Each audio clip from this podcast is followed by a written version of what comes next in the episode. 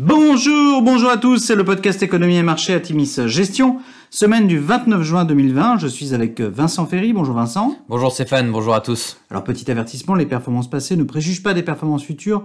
Bien lire les documents de référence des fonds avant d'investir. Et puis nous allons citer un certain nombre d'entreprises. Il s'agit d'une simple illustration de notre propos et non d'une invitation à l'achat. Alors cette semaine, nous avons titré Mauvaise nouvelle avec un gros point d'exclamation. C'est encore l'évolution du coronavirus, notamment aux USA, qui aura fait la une de l'actualité cette semaine. Les États américains du Texas, de la Floride, de l'Arizona et de la Californie ont ainsi vu une hausse importante de cas, compromettant ainsi la reprise économique US. Le FMI a fortement réduit ses perspectives de croissance pour l'année 2020. L'économie globale devrait, selon l'institution, se contracter de 4,9% en 2020 contre moins 3% prévu en avril.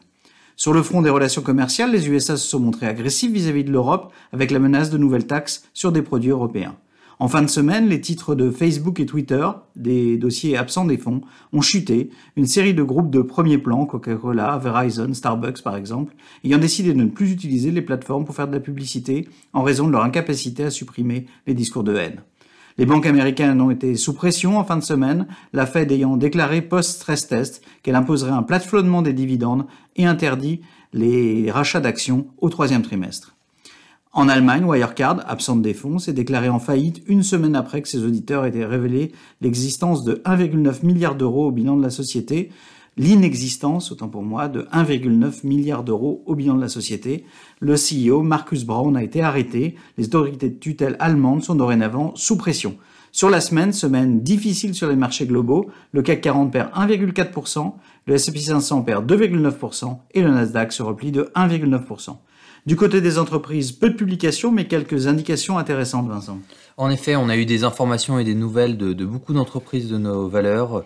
Nous avons eu Valeo qui a tenu une assemblée générale. Le CEO est revenu sur les bons niveaux de vente et d'activité en Chine et aux USA, euh, où les stocks, notamment pour les SUV, sont à des niveaux faibles. Des études menées auprès d'Ipsos montrent que les consommateurs veulent accroître l'usage de l'automobile suite à la crise sanitaire. Valeo a donc signé des contrats prometteurs dans plusieurs pays pour des mini-véhicules électriques, notamment des scooters et des vélos. De son côté, Seb relève euh, son estimation de chiffre d'affaires pour le deuxième trimestre de 250 millions d'euros, les tendances en Chine et en Europe s'étant particulièrement améliorées depuis la publication du premier trimestre. Seule publication de la semaine, Nike déçoit les investisseurs sur son chiffre d'affaires comme sur ses bénéfices. Le groupe affiche une baisse de ses revenus de 38% et une perte nette par action de 51 cents. Nike voit en revanche ses ventes en ligne progresser de 79%, les ventes en ligne représentent dorénavant près de 30% de son chiffre d'affaires. Sur les marges du le, groupe subit de plein fouet les différents impacts du coronavirus. Et lors de sa conférence World Wide Developer Conference, Apple a annoncé officiellement le choix de développer ses composants pour Mac en interne et ce au détriment de son fournisseur historique Intel. Apple a par ailleurs ajouté son offre sur sa plateforme d'application afin de répondre aux enquêtes antitrust en cours. Alors en conclusion, difficile de se projeter de façon sereine à un moment où la configuration sanitaire est aussi disparate aux États-Unis et dans une grande partie des pays émergents. Le gouverneur de la Fed, Jerome Powell, et le secrétaire d'État au Trésor, Steven Mnuchin, s'exprimeront devant le Congrès US le 30 juin. Ces discours seront très écoutés.